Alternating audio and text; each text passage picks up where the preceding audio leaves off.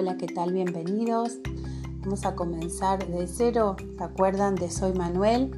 Bueno, en distintos este, capítulos o episodios voy a ir subiendo los audios para que podamos continuar con esta práctica que tanto nos gustaba.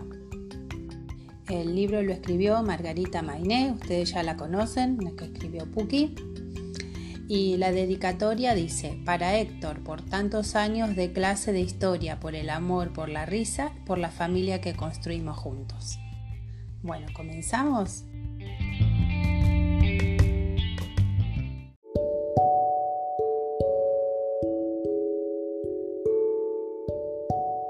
Bueno, como veníamos haciendo en el colegio, yo les propongo que al escuchar la lectura de este cuento, si se inspiran, pueden hacer algún dibujo, escribir las palabras que más les llamó la atención o bueno, simplemente cerrar los ojos y trasladarse al escuchar la lectura al mundo imaginario como se creen ustedes que es la cara de Manuel la de su hermana Rocío o cómo es su casa, también los detalles que relata sobre cómo es su vida.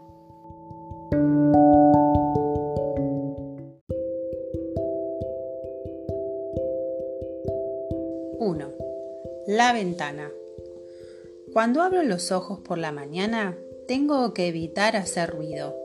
Papá trabaja hasta tarde y la casa es tan pequeña que cualquier movimiento se convierte en un sonido que lo despierta. Me paro en la cama con mucho cuidado y apoyado en la madera que rodea la ventana miro. El paisaje es siempre el mismo. A una cuadra de mi casa, quizá un poco más, los autos pasan volando por la autopista. A ese ruido ya estamos acostumbrados, por eso papá sigue durmiendo, aun cuando se escucha el motor de los camiones o de las motos con su sonido ensordecedor. En cambio a mí me dan ganas de espiarlos por la ventana y pienso, ¿a dónde irá toda esa gente tan apurada? A Rocío también le gusta dormir hasta tarde, ella es mi hermana mayor. Me lleva solo un año, pero parece más grande, porque ella sabe leer y yo, aunque voy a la escuela, no termino de entender ese lío de letras y sonidos. Dentro de un rato, cuando papá tome los mates de la mañana y comamos el pan que quedó de ayer, Rocío y yo vamos a ir caminando a la escuela. Allí almorzamos en un comedor casi tan ruidoso como la autopista y después cada uno a su grado. Yo me siento con Laura, que vive en el mismo barrio y ya sabe todas las letras. La maestra llena el pizarrón de palabras. Intento copiarlas y no me salen bien. Ella escribe rápido, como si la tiza fuera una moto con silenciador. Y cuando volvemos de la escuela, mamá ya volvió de la casa donde trabaja. Y si la tarde está linda y no tenemos deberes, nos deja salir con papá en el carro. Si van a caminar pueden venir, pero sin quejarse, dice papá. Y por unas cuadras no nos deja subir porque quiere llevar el carro liviano. Después de dos o tres paradas, el carro empieza a llenarse y nos subimos y nos reímos de cualquier cosa con Rocío de un perro que nos ladra, de un pozo que nos hace saltar.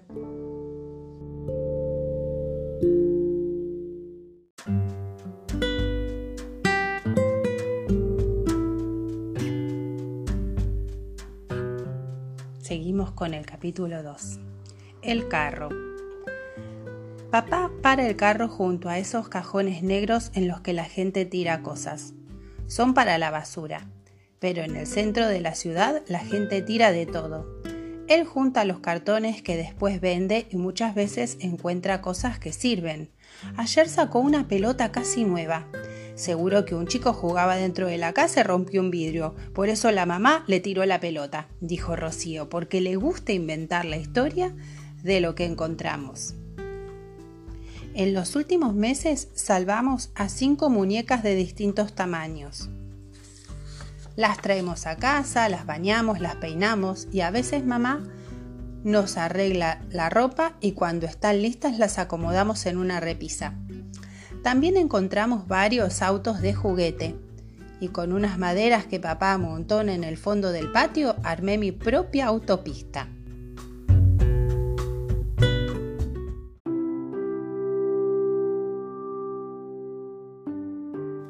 Hace unos días papá llenó el carro de libros y revistas. Que alguien tirara libros nos pareció raro. A Rocío se le ocurrió que seguramente era una persona tan viejita que ya no podía ver las letras. Ella se agarró dos libros con dibujos porque ya sabe leer. Y yo, entre las revistas, encontré una que me gustó, aunque le faltaba la tapa. Adentro tenía caballos. Ya en la cama, mi hermana leía muy concentrada, mientras yo miraba las páginas de la revista. ¿De qué se trata? me preguntó. De un superhéroe, respondí. ¿Vuela? dijo. No, anda a caballo, le expliqué. Los dibujos ni siquiera tenían color. Igual había algo que me gustaba, y era la cara del protagonista. Era una persona, no sé, tenía una cara, no sé, que me gustaba. Si querés te la leo, me dijo Rocío. No, respondí. La voy a leer yo solo. Pero no era cierto. Yo miraba los dibujos y trataba de entender cuáles eran los poderes del superhéroe a caballo. Y también pensaba en cuáles eran los poderes que yo necesitaba para aprender a leer.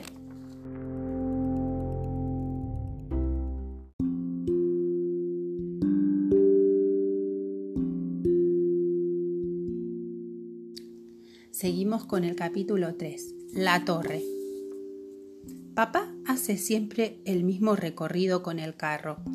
Camina rápido a la ida y despacio a la vuelta. Lo mejor es la parada en la torre. Después de atravesar el centro, donde los cajones negros están más llenos de cosas, paramos un rato. Papá se junta a conversar con mujeres y hombres que también llegan con sus carros repletos de cartones. Rocío y yo jugamos en las escaleras, subimos y bajamos y ella siempre me gana las carreras porque tiene las piernas más largas. Esto es un barco, me dijo ayer a la tarde, y jugamos a que éramos marineros y ella, y ella era la capitana que me ordenaba lo que tenía que hacer. Yo quiero ser el capitán, le pedí, pero estaba mala y no me dejaba decir nada porque hay días en que mi hermana es buena conmigo y otros que no me quiere ni ver. En la entrada de la torre, sobre la calle, hay una bandera enorme que los días de viento parece que va a salir volando. Vamos que se hace tarde, dijo papá, y se terminó el juego. Subimos al carro y como me pasa muchas veces, me quedé dormido sobre los cartones. Después de comer, volví a hojear mi revista, solo por imitar a Rocío, que leía en la cama de al lado. ¿Qué hace el superhéroe? me preguntó cerrando el libro. Va a caballo y todos lo siguen, le dije despacito simulando leer. Creo que se dio cuenta de que yo estaba inventando y no dijo nada. Era una de sus noches buenas.